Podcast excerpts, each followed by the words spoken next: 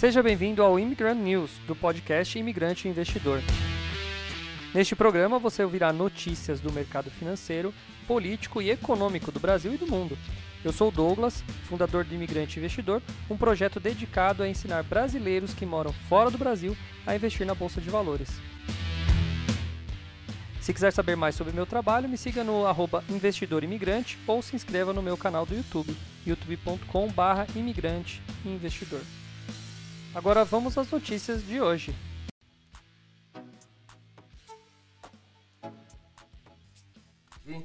Fala imigrante, bom dia para você. Seja muito bem-vindo nesta quarta-feira que está fria demais aqui no Brasil. São 10 e 5 da manhã nesse exato momento.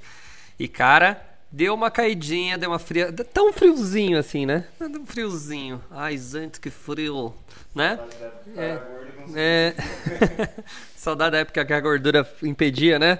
Ai, ai, ai, viu? Tá muito frio aqui. Ah, essa noite aí especula-se que fez por volta de 5 graus. É, hoje pela manhã, mais ou menos, essa, essa temperatura. E a gente está aqui encapotado aqui com, com nossas blusas aqui. O Jonas, para quem é do Close Friends, tá vendo que eu mandei uma foto aí de como ele tá. Ele veio fantasiado de esquimó, né? Lembra daquele esquimó que tinha no... Acho que era da Noninho. Tinha um esquimózinho, você tá igual, você tá a cara dele, tá? O Jonas veio fantasiado de esquimó. E eu vou pôr a foto aqui pra vocês verem, vai. Vou registrar esse momento aqui, olha lá. o pastor escreveu já aqui, ó. Jonas vai trabalhar, só que ele mandou arroba vai trabalhar. Jonas, é hashtag, pastor. Mas olha aqui, ó. Olha lá, olha lá. Veio fantasiado de esquimó, certo? Bom, uh, sejam muito bem-vindos. Vamos de notícias, vamos de notícias, tá? Vamos de notícias que hoje tem bastante coisa. Quarta-feira tem bastante coisa. Todas as quartas tem tido bastante notícia, né? Olha lá. 5 graus é verão pro, pro pastor Aurélio lá, ó. 5 graus é verão. É, para quem mora em Massachusetts, para quem mora em Massachusetts, mas cara, eu tava falando ontem com os meus alunos, ontem a gente fez a última aula da turma da, da turma do, do pé de meia e a gente tava conversando que é, ali a gente acabou, a última aula a gente toma uma cerveja. Poxa, era ontem meia-noite aqui, eu tomando cerveja, e lá é verão, né? Keldson lá tava no verão, né? O Fofão tava na Flórida, que é mais quente ainda, né? Então, ah, tava quente o lugar lá. E eu tomando cerveja gelada naquele frio de rachar o coco aqui já, né? E aí, a gente tava falando que tem uma diferença grande do Brasil para Eles me perguntaram, ah, Douglas, na sua casa tem alguma coisa? Eu falei, ah, eu até tenho um aquecedor e uma lareira, mas não é... As casas aqui não, não são preparadas. Quando eu digo aquecedor, é um aquecedorzinho elétrico. E a lareira é uma lareira, bom, até ela esquenta bem, mas é muito difícil, muito difícil. Casas aqui preparadas com esse tipo de, de coisa para o frio. Talvez mais para o sul tenha, né? A gente está numa região muito intermediária aqui. Bragança Paulista, no geral, é sol 300 dias por ano. Então, assim, são poucos dias que tem, que tem frio mesmo, frio mesmo. Né? E quando faz frio nesse época de inverno, é à noite. Du durante o dia é mais raro, igual hoje, né? Hoje é um dia que é raro, é um dia fora da curva, né? No entanto que, ó, desde, tudo bem que você entrou aqui em setembro, então você não pegou inverno com a gente. Mas, uh, desde que você entrou, não, não, esse é o dia mais frio, com certeza. Sim. Com certeza. Né? Então, vamos ver aí. É, com certeza, julho vai, tá, vai ter dias piores ou iguais a esse. Mas é, são raros, assim, os dias de frio. Bom, Agora, falando em temperatura, já vou começar mostrando para vocês aqui a temperatura das moedas. Tá, das moedas. Olha aí, ó. Hoje, o ST desabando 22%, a Luna subindo. Olha só, a Luna é uma das poucas é, verdinhas no universo de criptomoedas, tá? Então a Luna tá verdinha aí com 6% de subida no preço dela, mas não pense que a Luna voltará para os 100 dólares. Tá? A, a capitalização de mercado da Luna ela vai mudar porque ela foi, ela tem mais moedas agora em circulação. Eles fizeram uma inflação, imprimiram moeda, aumentaram o supply. Então assim, se ela custasse 100 dólares hoje, seria alguns 4 trilhões de dólares aí, tá? Então, Luna não volta mais para aquela casa de preço, ela vai trabalhar em outra casa de preço. Muita gente perdeu grana. O ST, é, há uma especulação, não sei se já aconteceu da des, disparidade, né? Eles vão disparidade. É, então vão, qual é a palavra? Não existe, não existe disparidade. Despariar? Dispari, é, despariar. É, despariar. a Luna com ST, essa é a tendência, tá? Para que crie-se uma nova stablecoin e mantenha a Luna para tentar salvar ela e o projeto do Terra, tá? Ah, também destaque para essa daqui, para XCN ou XCN, né? Que é 12% crescendo hoje. Agora, Bitcoin, nem sei onde está o Bitcoin aqui. Você está vendo Bitcoin? Não estou vendo. Ah, tá aqui, ó. BNB, BTC. Uh, no, aqui, ó. Nesse canto. BTC, que é o Bitcoin aqui hoje, estava é, caindo. BNB, que é a Binance Coin, também caindo. Dogecoin caindo. As maiores aí, mais conhecidas, né? Deixa eu ver. Cadê a Solana? Solana. Cadê a Solana? Alguém tá vendo? A Shiba Coin caindo.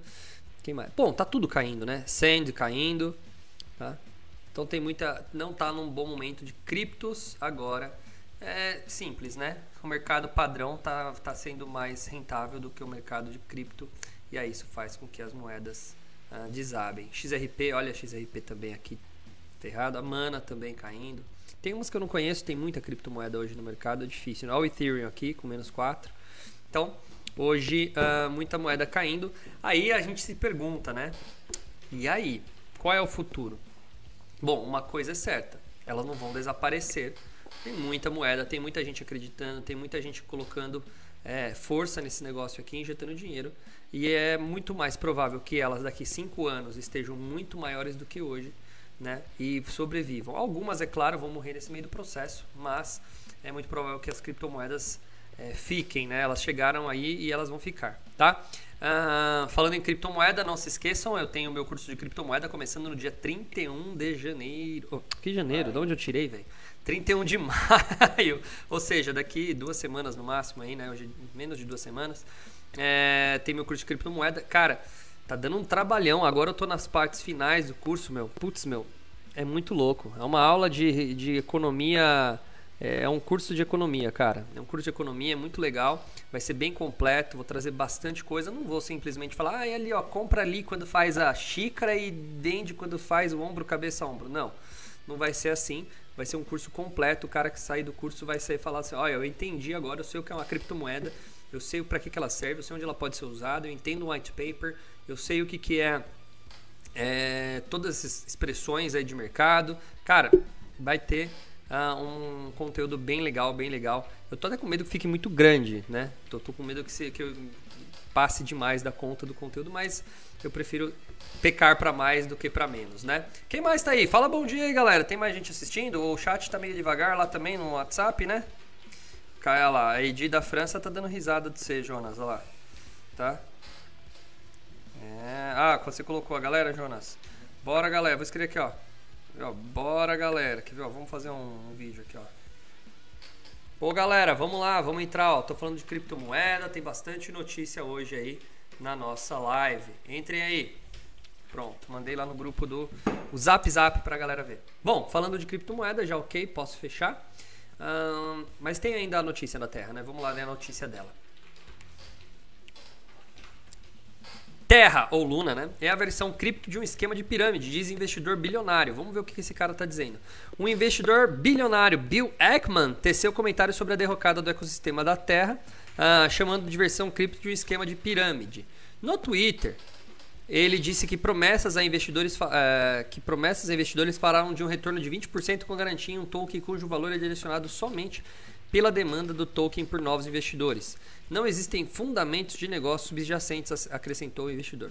Os retornos de 20% referem-se ao rendimento de terra em Anchor Protocol, uh, segundo o Decrypt. O valor atual do retorno é de 18% e deverá cair novamente em, de, em junho. Não foi somente a Ekman que fez comentários negativos sobre o Terra. Uh, o CEO da Pershing Square Capital Management também criticou o token de governança da rede Luna por criar uma demanda artificial ao limitar o fornecimento por meio de períodos de bloqueio, vesting, vesting schedule em inglês. Tá? Uh, vocês perceberam que é tudo em inglês, né? Os termos, né? Períodos de bloqueio referem-se a uma prática em que tokens são bloqueados por certo, por certo período e depois distribuídos. No caso do token de governança de terra, se o investidor comprasse Luna em uma rodada seed para impulsionar o seu crescimento, os tokens ficariam bloqueados de 10 a 8 meses após esse período. Uh, eles seriam distribuídos. É mais ou menos um lockup de uma, de uma IPO. O investidor bilionário também uh, comentou no Twitter que o token Luna teve uma valorização ao atrair investidores e limitar o fornecimento de tokens por meio, por meio do período de bloqueio. O token colapsou uma vez que a quantidade de vendedores Luna superou a de compradores, acrescentou. Embora Ekman tenha defendido a, que a tecnologia blockchain, ele afirmou que a indústria cripto precisa se organizar. Caso contrário, o potencial desse setor pode ser perdido. É, é, entendi o que ele diz, mas não é bem assim. Exaltar tokens que não contam com modelos de negócio que criam valor não destruir toda a indústria de criptomoedas, escreveu ele no uh, Twitter. E aí, a Terra vai poder crescer de novo? Na última segunda-feira, o CEO do, da Terraform Labs e fundador do Terra, Do Kwon, tô falando esse nome todo dia agora, né? Anunciou um plano para ressuscitar a rede por meio de uma bifurcação em seu blockchain. Ah, ele vai fazer um fork no blockchain. Fork é um termo usado para designar a mudança na estrutura. Eita, carregou de novo. Tá aqui. Fork é um termo usado para designar a mudança. Vai carregar agora todas as propagandas de novo. Eu não sei porque esses sites fazem isso. Pronto. Vai, fica aí. Aí. de novo, né? Começando de novo. Fork é um termo usado para designar a mudança na estrutura de um blockchain. Nesse caso, a mudança seria muito significativa, visto que seria como começar um blockchain do início. A proposta colocada em votação hoje pretende bifurcar o blockchain em uma nova rede, que se chamará Terra com o token Luna, enquanto o antigo blockchain se tornaria o Terra Classic e o token Luna original passaria a ser chamado de Luna Classic. Tá? No entanto, a proposta de, do Ocon não foi bem recebida pela comunidade. Uma votação não oficial no Fórum de Governança de Terra indicou que 90% dos participantes eram contra esse fork do blockchain, mas sim a favor da queima de tokens Luna. O que, que é a queima? É você acabar com a reserva dos tokens para fazer ele aumentar.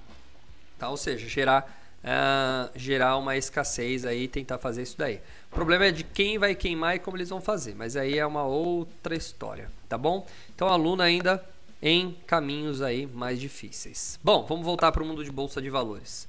Eletrobras que é a LET 6. Vamos ver o que está acontecendo aí com ela. Privatização será julgada pelo TCU hoje. Vamos ver o que a gente espera aí, vamos ver o que vai acontecer. O TCU, Tribunal de Contas da União, deve concluir nesta quarta-feira sua análise sobre o processo de privatização da Eletrobras, após um pedido de vista do ministro Vital do Rego, é, pedindo adiamento, né, que deveria ter ocorrido em abril pedido de vistas é mais ou menos assim: olha, eu não não tenho todas as informações, eu não tenho a decisão ainda na mão, então ele pede vista que é para você, ele pede um adiamento do caso e hoje é o dia é, limite. A expectativa é que o tribunal, o tribunal autorize a desestatização, já aprovada na Câmara e no Senado ano passado, e que deve ser finalizada até agosto para não sobrepor ao, ao calendário eleitoral. Tá? Vamos ver. Né? Governo articula vitória no, no TCU. Uh, Minas e o ministro Paulo Guedes e o ministro de Minas e Energia, o Adolfo Saxida, o novo ministro que assumiu semana passada, tiveram reunião fechada com os presidentes da estatal Rodrigo Limpe e do Banco Nacional de Desenvolvimento Econômico, BNDES, Gustavo Montesano, além dos assessores de Guedes, que tratam de privatizações, incluindo os secretários de desestatização Diogo Marcord, um cara bom, tá? Gosto desse cara aí. Programa de Parcerias e Investimentos PPI, Bruno Westing, tá? A, iniciativa faz parte de uma frente de articulação que considera haver maioria decidindo pela privatização. O governo também vem monitorando os ministros da corte para captar sinais de qualquer mudança no cenário favorável. Vital do Rego, autor do pedido de vista e principal questionador do processo, já, já sinalizou que não postergará novamente o prazo de conclusão e que não faltará sessão, mesmo estando em viagem oficial ao Caribe. Oficial? O que ele foi fazer oficialmente no Caribe, né? Estranho, né? Viagem gostosa para fazer, né? Cadê? Uh, a expectativa é que seu voto seja contrário ao processo, mas isso não deve afetar a formação de maioria. E aí o que muda? Com a privatização aprovada, o governo venderá parte de suas ações e tornará minoritário no capital da Eletrobras. Com o processo concluído, a empresa passará a não ter, contro não ter controlador definido, já que, segundo o governo, o poder do voto de cada acionista não poderá exercer os 10%, independentemente de sua participação. O Ministério de Minas e Energia já afirmou que o processo de transição entre os modelos de comercialização de energia será gradual e terá duração de cinco anos. Atualmente, parte da energia produzida pelas usinas é vendida aos consumidores por preços mais baixos que os praticados no mercado. Com a transição gradual, a pasta espera que a, que a adequação da venda de energia aos preços de mercado não onere o bolso do consumidor. Pós e contras da privatização. O principal argumento do governo é que a empresa não tem condições de investir e expandir suas atividades por falta de recursos. Tá? Em audiência na Câmara nesta segunda-feira, o diretor do programa da Secretaria Executiva do Ministério uh, de Minas e Energia, Anderson Márcio de Oliveira, argumentou nesta linha. É necessário que a Eletrobras seja privada, porque a Eletrobras hoje necessita de elevados investimentos para manter tanto o seu market share, uh, sua capacidade de atuação no mercado que tem hoje, como a necessidade de se expandir, é o que ele afirmou. Mas críticos rebatem o argumento, lembrando que a estatal está se recuperando e voltando a dar lucros. A empresa reportou na segunda-feira um lucro líquido de 69% maior no primeiro trimestre, impulsionado pela variação cambial e pelo aumento de 12% na receita. Já o ex-presidente Luiz Inácio Lula Casando hoje da Silva, candidato do PT há mais quatro anos no Palácio do Planalto e líder nas pesquisas de intenção de voto, hum, não sei, já se posicionou contra a privatização e disse que, se eleito, irá reverter a venda. Puta estabilidade jurídica e política, né, velho? Parem de tentar privatizar a Eletrobras, porque se não fosse a Eletrobras, não teria o programa Luz para Todos, que custou 20 bilhões e só pôde ser feito porque a empresa era pública, disse em evento no 11 de maio. É... É isso aí, né? As pessoas ainda continuam acreditando que uh, é de graça os serviços públicos, né? Elas continuam acreditando nisso. O que, que você falou agora há pouco, Jonas? Que a gente está trabalhando até agora para quê? Para pagar imposto. Para pagar imposto. Até hoje o brasileiro não deixou de trabalhar para pagar imposto. Exato. Ou seja, o brasileiro em média trabalha cinco meses por ano só para pagar os impostos, tá? Então, se você pudesse pegar todos os impostos e, e juntar todos de uma vez só, né? E ir pagando, você teria que trabalhar os seus cinco meses para poder pagar os impostos. Depois do quinto mês, ou seja, no sexto mês, aí você estaria ah, acumulando dinheiro livre para você de imposto. Para você ver ah, esse cálculo aí como mostra que nada é de graça. Tá? E não importa quanto você ganha, você ganha mil. Tudo bem, o cara ganha mais, né? O cara que ganha, sei lá, um cara que ganha hoje 10 salários mínimos, 20 salários mínimos, né? O equivalente a isso, ele teoricamente, em proporção, ele paga menos imposto. Né? Porque o imposto, a maior parte, é no consumo, né? Que eu acho um... do que na renda. É uma máquina de desigualdade. É uma máquina de desigualdade, porque o consumo, por mais que o cara seja mais rico, ele não consome muito mais do que um pobre. Tipo no sentido de consumo de comida é, e é, básico. Uma pessoa, uma pessoa, por exemplo, que come, vai, vamos explicar coisa, uma pessoa que ganha dois salários mínimos. Vamos supor que ela coma um pão francês e uma caneca. Um rico não come cinco pão franceses. Exato, exato. O, o, o, café da manhã do, do pobre, o, é, sei lá, é um pão e um, um pingado e um pão na chapa. E o rico ele não vai comer 10 pingados e 10 pães na chapa. Talvez ele vai comer um croissant, um né, um brioche, mas ainda não é uma diferença muito grande. Então, em, em, em porcentagem, o imposto acaba ficando menor para o rico, tá? Então, é, vem, é, um, é um modelo que é muito criticado aí pra, por vários economistas. Bom, Fala, Edilson, bom dia, cara. Quanto tempo não vejo você aqui? Ah, não, não, o Edilson tava aí, é que ele tá chegando meio atrasadão, né? É. Bom, vamos lá. Bom dia para você aí. Ele e a irmã, né, que de vez em quando assiste a gente. Ah, eu fiquei muito feliz, eu, abrindo aspas aqui na notícia, desculpa. A Ana, aliás, a Ana não tá aqui. Vou puxar a orelha dela. Manda um oi pra ela lá, pra Ana. Pra Ana, não. Pra Adriane, desculpa. Pra Adriane. Ela falou que ela. É muito legal. Ela falou que ela trabalha lá em Portugal, né, e tal, e ela separou o horário da minha live para fazer, para passar roupa. E aí ela falou que ela faz o quê? Ela pega, põe minha live na TV, vai de frente para põe a, a, passadeira lá, põe a, a, a, tábua de passar na frente da TV e fica assistindo a live, assistindo, é, fazendo, passando, passando roupa, né? E tal, e assistindo minha live. Então achei bem legal como as pessoas elas estão se organizando para fazer parte aí da live, porque é um horário difícil, né? É um horário difícil. A... Eu tenho aluno nos Estados Unidos, eu tenho aluno na Europa e eu tenho aluno na Austrália. E cada hora, é, é cada, cada lugar é uma hora diferente, né? Então é difícil pessoas terem. Eu conseguir agradar o horário para todo mundo. Mas aí eu sei que nem, por exemplo, o Peterson mandou mensagem ontem dizendo que ele assiste gravado toda vez. Aliás, abraço para você, Peterson. A gente vai estar junto aí no curso de criptomoeda. Ele já já está inscrito, então uh, em breve vamos bater um papo novamente aí. Legal, vou, pô, vou matar a saudade de uma galera. A Cris, a, a, Lu, a Luciana Michele, que faz tempão, né? Que, que foi minha aluna. É, vão, ser, vão ser salas legais, cara. Vão ser salas super cheio. Todo mundo eu conhecido, né? Porque por enquanto eu só estou abrindo para quem já foi aluno, né? O curso só por enquanto só vai ser para quem é aluno. Se sobrar vaga, É. eu abro para quem nunca foi aluno, né? Não, Mas Não, happy hour no final. não, happy hour não vai ser, vai ser uma rave, né? Na, na última aula. É, cara. Né? Eu vou mandar por por Sedex, Sedex não, que eu vou mandar por FedEx, né? Ou, ou DHL. Vou mandar um- uma picanha para cada um fazer no dia do fim da- do curso, né? Fala, é, Jorge, bom dia também para você aí, cara. Bom, vamos continuar aqui. Desculpa ter interrompido aí a, a notícia da da Eletro, Bars. Para, para Helena Landau, ex-presidente do Conselho da Eletrobras e ex-diretora de privatização do Banco Nacional de Desenvolvimento, ou seja, o BNDES, a privatização é fundamental. Se a privatização não sair, a empresa fica na- nas mãos do governo, que não tem capacidade de investimento, e se decidisse investir, investiria de forma errada, como aconteceu durante os governos do PT. Já sei que essa daí não gosta do cara, né? A economista ainda cita, além da deficiência operacional, a blindagem contra interesses políticos e defender a privatização, ao defender a privatização. Ah, tudo que o Bolsonaro faz na Petrobras, ele irá querer fazer na Eletrobras. A pri- A privatização virou fundamental, independente dos erros iniciais, é o que ela disse. Tá certo, é isso aí, ó. Tá vendo? Ela, aqui me pareceu a crítica aos dois presidentes, né? O Bolsonaro ele quer interferir na, Eletrobra, na Petrobras e na Eletrobras. Ele acaba querendo, porque é interesse político. Aliás, para ele, é, diga-se de passagem, é interesse político também é, fazer passar essa reforma aqui e, e ser feita a, a privatização. Porque muita gente é a favor da privatização, né? Então muita gente vai aprovar esse movimento do Bolsonaro que faz ele ganhar o voto. Gente, não adianta.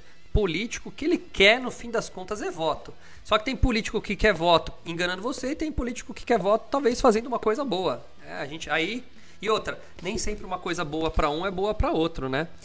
né? Hum, Não dá pra saber. Agora, eu sempre penso assim, democracia é maioria, tá? Por exemplo, no Brasil é bom o dólar alto ou ou dólar baixo? O que, que vocês acham? Eu já falei isso algumas vezes. É difícil definir, mas vamos entender. Um dólar alto, por exemplo, ele faz as exportações aumentarem bastante, porque a gente acaba ficando barato para o resto do mundo e a gente exporta muito, a gente acaba é, mandando nossos produtos para fora, entra muito dinheiro no Brasil tá? Você fica com a, com a balança comercial favorável. Agora, se você tem um dólar muito baixo, o preço da, da moeda é, fica forte e você acaba é, não vendendo tanto. Isso corre, né? Incorre numa queda nas exportações. E como o Brasil é um grande produtor de commodity, uma boa parte da grana que entra no Brasil e gira e faz o Brasil girar é vinda de fora, né? Então Difícil, né? Agora, quando a gente vê o William Bonner falando no Jornal Nacional, boa noite, o dólar subiu e está cotado a 5,60 e isso é horrível para a população. Ele não está falando para a população, é horrível para o consumidor que quer comprar um produto importado, o cara que quer comprar um iPhone, né? É, é horrível para o importador também. Tem uma parte da indústria brasileira que se ferra quando, por exemplo, quer comprar uma máquina da Alemanha super poderosa lá para fazer o seu trabalho lá na, na sua empresa e aí ele acaba pagando mais caro. Mas o Brasil ganha muito com exportação. É difícil agradar todo mundo. Mas ah, tem coisas que a gente fica meio óbvia, né? Por exemplo, ah, com a privatização e a Eletrobras entrando no game, ela pode ser mais eficiente.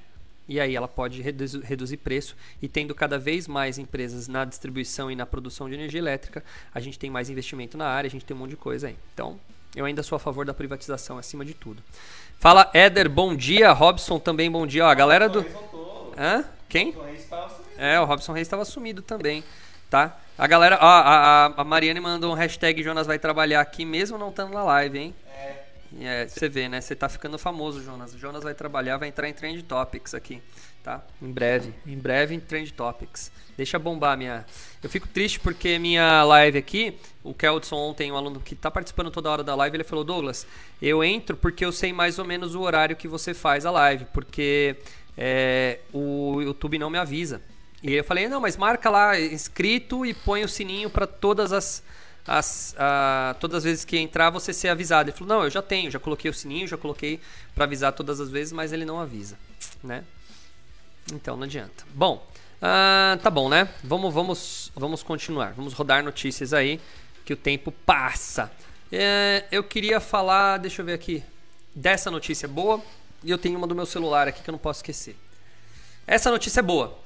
CVM reconhece que distribuição de dividendos do fundo Maxi Renda, o famoso MXRF11, que é o, é o fundo de sobra, lembra que eu já dei essa aula para vocês? Ela, eles reconhecem como regular a distribuição. Segundo o comunicado da autarquia, o tratamento contábil dado à distribuição de lucro caixa excede como prejuízo os lucros acumulados é regular. Vamos lá.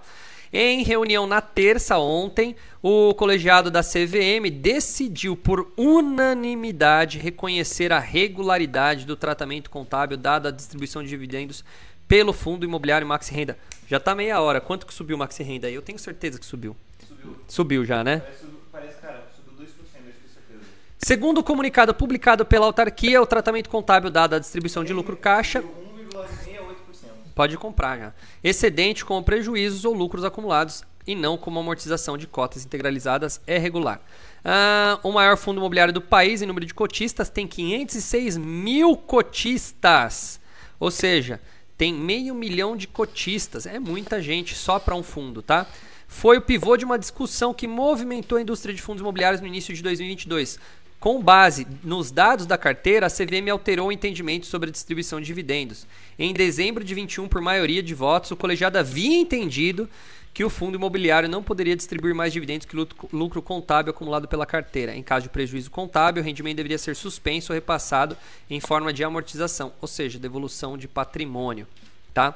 Aquele entendimento da CVM teve como base demonstrações financeiras do Maxi Renda entre 14 e 20, período em que o fundo chegou a apresentar prejuízo contábil, mas mesmo assim seguiu distribuindo. O posicionamento da autarquia sacudiu indústrias de fundos imobiliários que naquele momento avalia consequências da, da decisão. Gestores ouvidos pela Infomani afirmavam que se implementada a interpretação da CVM afetaria um monte de fundos imobiliários. A decisão dessa terça derivou de um pedido de reconsideração formulado pelo administrador do MXRF. Tá? É, segundo o comunicado, o colegiado reconheceu a existência de obscuridade e contradição na primeira decisão tomada pelo colegiado. É engraçado, né? O colegiado toma uma decisão, aí o mesmo colegiado fala: não, tá obscuro e contraditório mesmo esse negócio. Ainda com visões. É, eu acho, eu acho, ó. Vamos falar baixinho, vamos falar baixinho aqui, pertinho da câmera, tá? Eu acho que rolou uma, assim, um, um incentivo financeiro para esses caras mudarem de ideia. Vocês entenderam, né?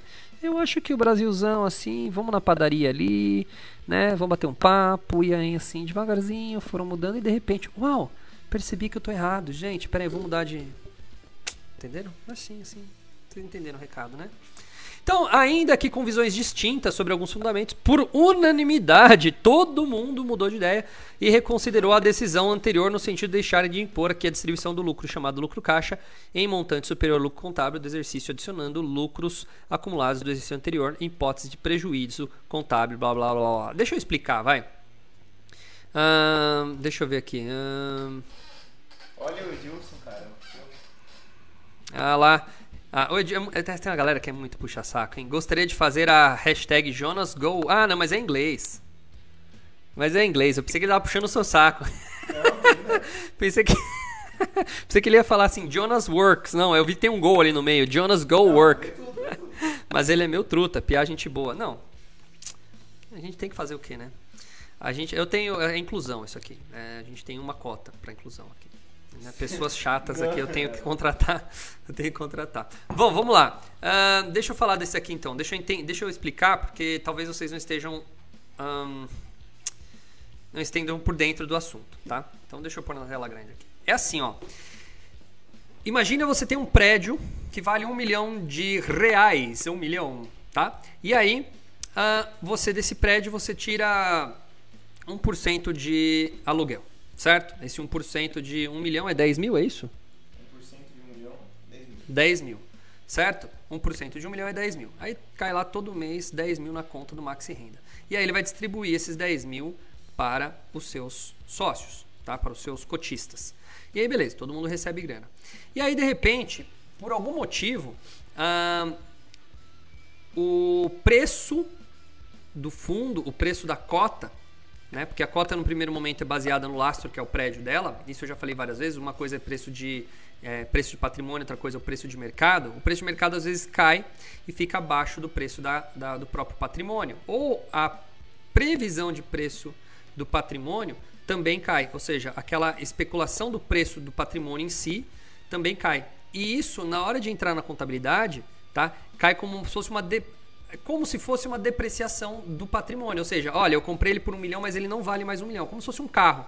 Né? Olha, o carro eu comprei pelo valor tal, mas um carro zero custa mais caro do que um carro usado. Então, se eu for vender um carro usado, eu vou vender ele mais é, barato do que eu paguei, ou seja, eu vou ter um prejuízo aí. Então, a contabilidade, lá na hora de colocar os números na tabela, a gente já contabiliza, né, já conta, já põe na conta o prejuízo que você vai ter numa futura venda daquele carro. E isso é chamado de lucro prejuízo contábil, no caso aqui, ou na, nesse caso da, da, do carro que eu falei, é um prejuízo contábil, mas devido à depreciação. Beleza. O importante é que tem um prejuízo contábil. Significa que você teve prejuízo? Não. Significa que se eu vendesse hoje, eu teria prejuízo. É mais ou menos isso. Então, na contabilidade do Maxi Renda, em alguns períodos lá entre 14, né, 2014 e 2020, ele teve períodos de prejuízo contábil. Mas isso não significa que ele não tinha dinheiro. Estava só no papel aquele prejuízo. O dinheiro estava no caixa que é o chamado lucro ou prejuízo caixa. É o lucro corrente mesmo. E aí, o que acontecia? Ele tinha dinheiro, ele falava: olha, de acordo com a lei, com as regras, eu posso distribuir esse dividendo, porque eu estou recebendo aluguel, bonitinho tal. Tudo bem que não fundo de papel, não é bem aluguel, mas enfim, estou recebendo meus juros, então vou repassar. E pau! Passava para frente essa, essa renda. E todo mundo ganhava, todo mundo ficava feliz, ok. O Max, o, a CVM veio e falou: não, isso aí não está certo, não.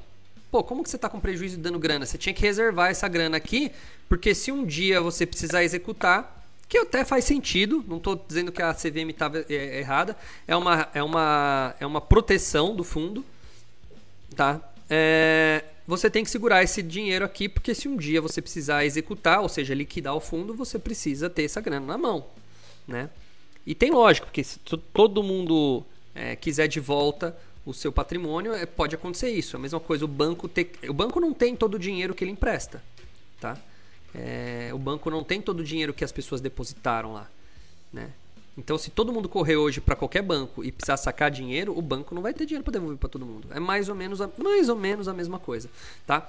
Então, é, isso a CVM ela ela ela qual é a palavra agora? Ela indagou, ela questionou isso. E aí houve essa briga aí e o papel caiu. Chegou a 9, chegou a 8,50 mais ou menos o MXRF, se eu não estou enganado. Sim. Chegou aos 8,50? Você que está sempre na frente, no, no, olhando pro, pro preço aí. 8,50, né? E. Vai lá ver, João, por favor. Ele. E aí o que acontece? Agora, com essa decisão regular, volta à normalidade do caso. Então, há uma possibilidade de subir. Eu, o MXRF, se eu não me engano, estava 9,50. Eu fiz uma, uma mentoria ontem anteontem. Eu lembro de estar tá por perto 9,47, alguma coisa assim. Então, ela tende a voltar para os 10 reais. Aí vai subir um pouquinho já. É, por causa disso aqui, vai voltar ao normal, porque cai. E vários fundos tendem a voltar a um preço melhor aí. Porque isso daqui tende a trazer uh, novos investidores para esses papéis, tá bom? Então, boa notícia para nós aí que temos o papel. O uh, que mais? Deixa eu falar antes de falar do Bolsonaro aqui. Eu quero mostrar uma coisa para vocês aqui. Bom, ontem, para quem não conhece, esse cara aqui, tá? É o Ferri, é um dos maiores influenciadores aí do Brasil. Uh, ele faz a mesma coisa que eu faço, que é dar aula de bolsa de valores. Na verdade, hoje ele tem a empresa lá é, que dá treinamento, enfim. É um cara bom no mercado, ele é um cara muito técnico. Mas eu vou colocar um trechinho do que ele, do que ele falou aqui. Quer ver? tinha caiu 80%, depois que ela caiu 80%, ela caiu mais 50%. É, eu quero isso Você daqui. sabe o que, que é Espera aí que eu vou colocar. E, e aí veio para 12 reais. Vamos ver o que ele falou é, aqui. Eu comprei também muita ação de Banco In. Ó. Descomunal. É, estão ouvindo? Escreve se estão ouvindo aí. Banco Inter na faixa dos 25, 26. O papel ainda foi quase no 30. Acho que até foi acima do 30. Deixa eu ver aqui. E, e aí veio para 12 reais. Né? Ah, deixa eu ver sim realmente muito grande. Então aí tem mais um prejuízo assim realmente muito grande. É, fazia tempo que eu não comprava ações que caíram tanto, né? Bom, o que, que ele está falando nesse vídeo aqui, tá? Ele está falando que ele comprou ações como Banco Inter, ações como Via, ações como Magazine Luiza, tá? É via, é via, via Varejo, tá? Magazine Luiza, entre outros. Uh, e ele meteu 10 milhões nesses caras aí. E a carteira dele hoje está em 4 milhões. Ele perdeu 60% do capital dele, mais ou menos. É isso que ele falou, pelo menos. E ele tomou uma porrada. Só que ele assim, ele é um cara. Cara, não tô questionando, não dando, tirando mérito nenhum, quero que vocês entendam muito bem isso. Mas ele é um cara que ele manja muito, ele tem conhecimento técnico pra caramba. Uh, mas eu imagino que ele foi pelo calor né, e do, do, do, do, momento ali e por ele ter amigos né, dessas empresas. Eu sei que ele, é ele tem alguns amigos aí, né, porque ele agora se tornou muito grande, então ele é brother de muito cara que é grande acionista dessas empresas aí, acaba sendo influenciado. Mas enfim, em resumo. Que que eu, por que, que eu fiz isso? Ontem eu estava dando a última aula sobre montagem de carteira, de planejamento tudo mais, e eu queria mostrar para vocês como é óbvio que nem o cara mais ninja, ou supostamente mais ninja do mundo, vai sempre ganhar. Então eu quero deixar vocês aqui que ah, para vocês o seguinte recado: vocês vão perder, assim como eu, assim como esse cara, perde dinheiro. Mas não é perder dinheiro. Vocês vão comprar ações que vão cair. A gente não tem controle sobre isso. Não dá para você acertar todas. O sucesso no investimento está na sua perseverança e nos, no como agir quando isso acontece. Por exemplo, o que ele fala depois de tudo isso, ele falou assim: agora, como ele perdeu 60%, vamos, vamos arredondar para 50% do seu patrimônio, 10 milhões viraram 5 milhões, ele vai ter que dobrar o dinheiro dele, vai ter que procurar ações que vão dobrar o seu valor para ele hum, poder voltar à escala que ele estava antes. Então, assim, ele se alavancou, a palavra não alavancou, ele, ele não se diversificou tanto, ele meteu toda a grana dele, ou pelo menos o que ele está contando, né, em poucas ações, isso fez o seu patrimônio decrescer muito. Então, tudo vai de estratégia, tudo vai do que você faz quando isso acontece. Tá? É, ele está metendo mais grana, né? E tá dobrando a aposta aí. O que eu quero dizer é, o que, que a gente aprende vendo isso? Bom, primeiro, não existe na internet, no mundo, um cara que seja bom, que acerte todas as ações. Se ele fala isso, ele está mentindo ou ele está num período de sorte, porque a estatística vai contra isso daí. Tá? Segundo, tá? É, não acredite em todo mundo que está falando besteira na internet, não. No entanto, que eu nem gosto de ficar falando muito é, qual ação você deve comprar. Eu não defendo nenhuma ação. Acho que vocês nunca viram eu defender uma ação. Esse cara ficava falando o dia inteiro da Via. Não, a Via, Via, era Via, Cogna, era. que mais que ele sempre falava, cara? Ele falava muito da Via da Cogna, né? Banco Inter, acho que ele chegou a falar por um tempo. Tá? Defender muito uma ação como se fosse é, a verdade extrema e tal. Cuidado, não siga assim. Muita gente quebrou seguindo esse cara. Eu tenho um amigo meu que quebrou porque ele comprou uma pancada de via, tá? E ele achou que a via ia pra tava 11, ia pra 14 reais na época lá. E, putz, se lascou. É, em agosto do ano passado, mais ou menos. A via quebrou e ele perdeu uma grana boa. Então, assim, gente, cuidado, cuidado. Vá devagar. Eu faço aqui notícias, eu conto aqui o que está acontecendo com as ações. Algumas eu até falo, olha, isso aqui é interessante né? Mas cuidado com essas diquinhas de internet e, e caras que, que falam aí que é jogada certa. Pode dar certo? Claro que pode. O cara é bom, a chance de dar certo é muito grande. Mas ele tem uma estratégia totalmente diferente da sua, ele tem bala para aguentar em você. Então tem muita gente que tá. Cara, o que tem de gente metendo pau nele nas, na, no, nos, nos comentários, tipo, eu comprei tanto porque você falou, sabe? Umas coisas assim. Então é um aviso para vocês aí, pessoal. Bom, vamos lá. Continuando. Uh, falei que eu ia falar do Bolsonaro. Nossa, vamos ver. Isso aí vai ser legal. É, eu acho que não vai dar em nada, não. Vamos lá. Bolsonaro vai ao STF contra Alexandre de Moraes por abuso de autoridade. É, o bichão. Vamos ver. Ah, o presidente da República, Jair Bolsonaro, entrou com uma ação no Supremo Tribunal Federal contra o ministro da Corte, Alexandre de Moraes, por abuso de autoridade. Bolsonaro questiona sua inclusão no inquérito das fake news, que investiga a disseminação de notícias falsas contra o STF. O presidente questiona o fato de ter sido mantido como investigado após a Polícia Federal concluir que ele não cometeu crimes ao questionar a segurança do processo eleitoral durante uma transmissão ao vivo em suas redes sociais. Ué, por que, que ele vai cometer crime? Eu concordo, né? Ah, mesmo após a PF ter concluído que o presidente da República não cometeu crime em sua live sobre as urnas eletrônicas, o ministro insiste em mantê-lo como investigado, afirma em comunicado de Bolsonaro distribuído pelo líder do governo na Câmara, Ricardo Barros. Tá? Ajuizei ação no STF contra o ministro Alexandre de Moraes por abuso de autoridade, levando-se em conta seus sucessivos ataques à democracia, desrespeito à Constituição e desprezo aos direitos e garantias fundamentais, diz o texto. A, a nota acusa Moraes de conduzir uma injustificada investigação no inquérito das fake news, quer pelo seu exagerado prazo, quer pela ausência do fato ilícito. O texto também afirma que o ministro do STF não permite que a defesa tenha acesso aos autos e que o inquérito não respeita o contraditório.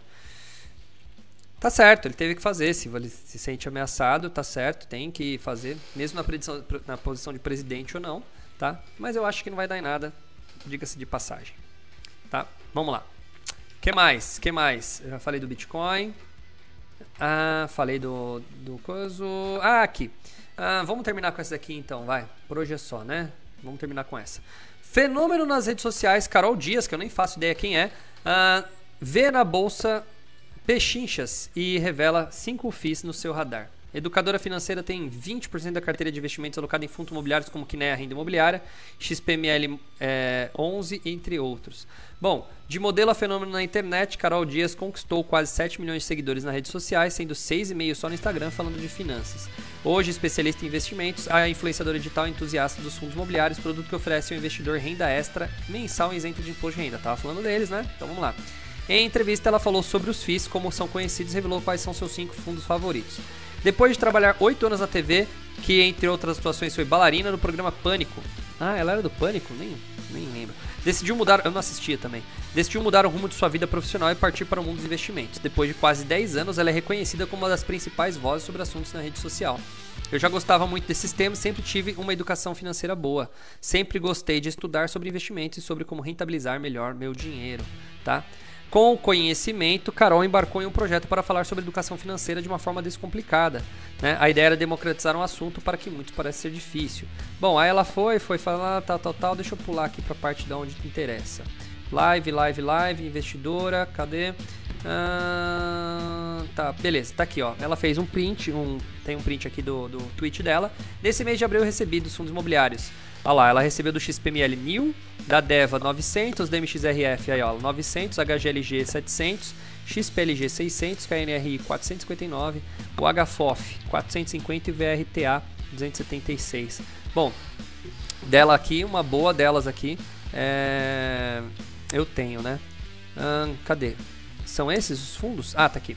Os fundos que estão no radar dela agora, vamos ver. Uh, em entrevista, ela revelou cinco fundos que chamam atenção. Ela pondera que a lista não é uma recomendação de compra e que é preciso entender o perfil de investimento antes de aplicar. Ok, é, todo mundo fala e eu também.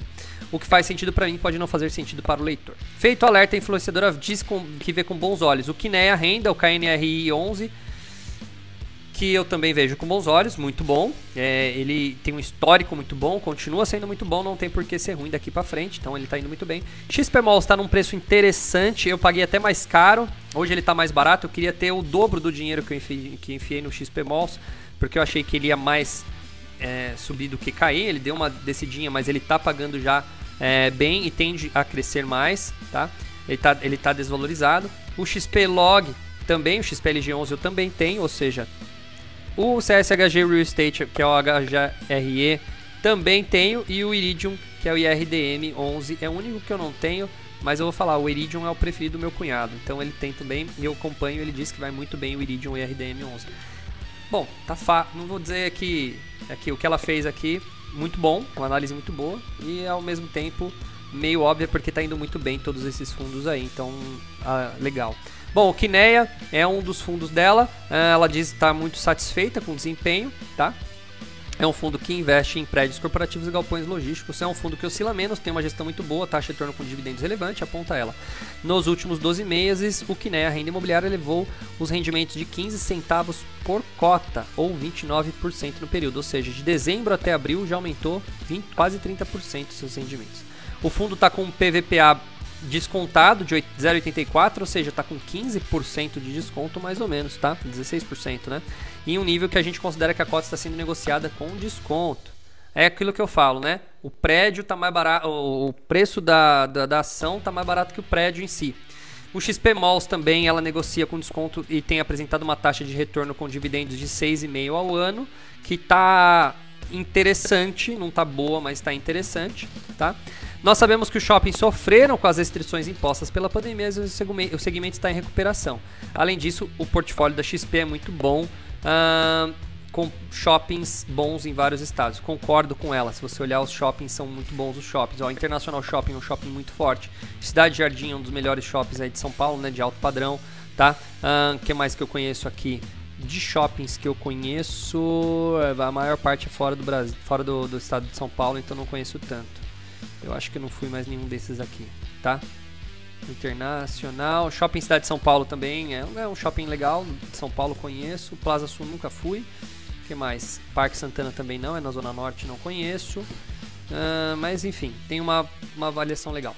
XP Log eu tenho, muito bom também. Uh, ela vê que o segmento logístico está sendo beneficiado, também é meio óbvio, todo mundo está vendo, isso é interessante, está muita gente concordando, tá? Por causa do e-commerce. A, ten a tendência é crescer, visto o grande uh, movimento do comércio eletrônico. O cenário mostra que as empresas vão precisar de galpões e galpões bem localizados. Cara, isso daqui é longuíssimo prazo. Quando eu digo longuíssimo, assim, três, daqui 3 ou 4 anos já vai estar tá muito bom, daqui 10 anos vai estar tá muito bom. Então é um fundo de alta, de alta durabilidade. Diante da tese, a educadora diz é, que aposta no XPlog, tá?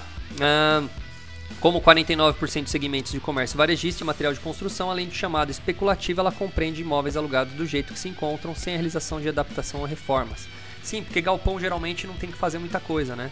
É só para guardar, então precisa instalar máquina, ter energia elétrica especial, é, autorização da CETESB para emissão de, é, de, sei lá, de fumaça por causa de uma chaminé, sabe, essas coisas assim. Então tudo isso facilita também a, a troca de locatários de imóvel. Olha aí, ó. Para quem não está vendo, mas tem aqui um gráfico com os locatários da uh, é, XPLG, entre elas Via Varejo, Leroy Merlin, né, B2W, Renner, tá? Então tem bastante gente aí boa nesse meio. O HGRE também é um que está na lista dela, uh, porque ela é de escritórios, né? Bastante, ela vê que isso daí faz bastante diferença. Vamos lá, a gente achou que as, as, pessoas iam trabalhar apenas em home office, mas isso não aconteceu. Aos poucos elas estão voltando a trabalhar no escritório. Nesse segmento, a influenciadora gosta do fundo CSHG Real Estate, que eu gosto muito do CS, né, que é os do Credit Suisse, tá? Que viu a vacância financeira cair de 30 para 26 em abril, enquanto o aluguel subiu pelo quarto mês consecutivo, agora para 100 por metro quadrado. Cara, os todos de renda urbana tem esse, o CSHG, que é o HGRE, tem o HGRU, que é o renda urbana também todos uh, muito bons, estão indo para muito bem. O único que está indo mal é o Edgar lá do Rio de Janeiro, que é renda urbana também, que é, que é como se fosse é, laje, né, laje corporativa, mas Rio de Janeiro está ferrado. Não comprem nada no Rio de Janeiro por enquanto, tá? Não comprem com uma área bruta locável tal, tal, tal, tal, tal. Cadê? Não vou pular isso aqui que é muito pouca coisa. O fundo tem lajes corporativas em regiões nobres, como Faria Lima, Luiz Carlos Berrini e Paulista. Pô, os três melhores endereços da cidade, né? Os mais caros aí. São regiões que qualquer empresa quer ter uh, como seu endereço. Já é sinônimo de sucesso uma empresa que está em qualquer uma dessas três ruas aqui. O Iridium Imóveis, que eu falei que é o único que eu não tenho, é na avaliação de Carol, os fundos de tijolo que investem diretamente em imóveis oferecem as melhores oportunidades. No entanto, ela tem um lugar reservado para um fundo de papel, que é o Iridium aí, tá? É, ela diz que a referência pelo Iridium tem como, como base um fundo de patrimônio líquido de 3 bilhões, Embora o fundo esteja negociando no seu valor justo, o Iridium tem entregado um dividendo bem alto. Exato, ele está entregando um dividendo muito bom.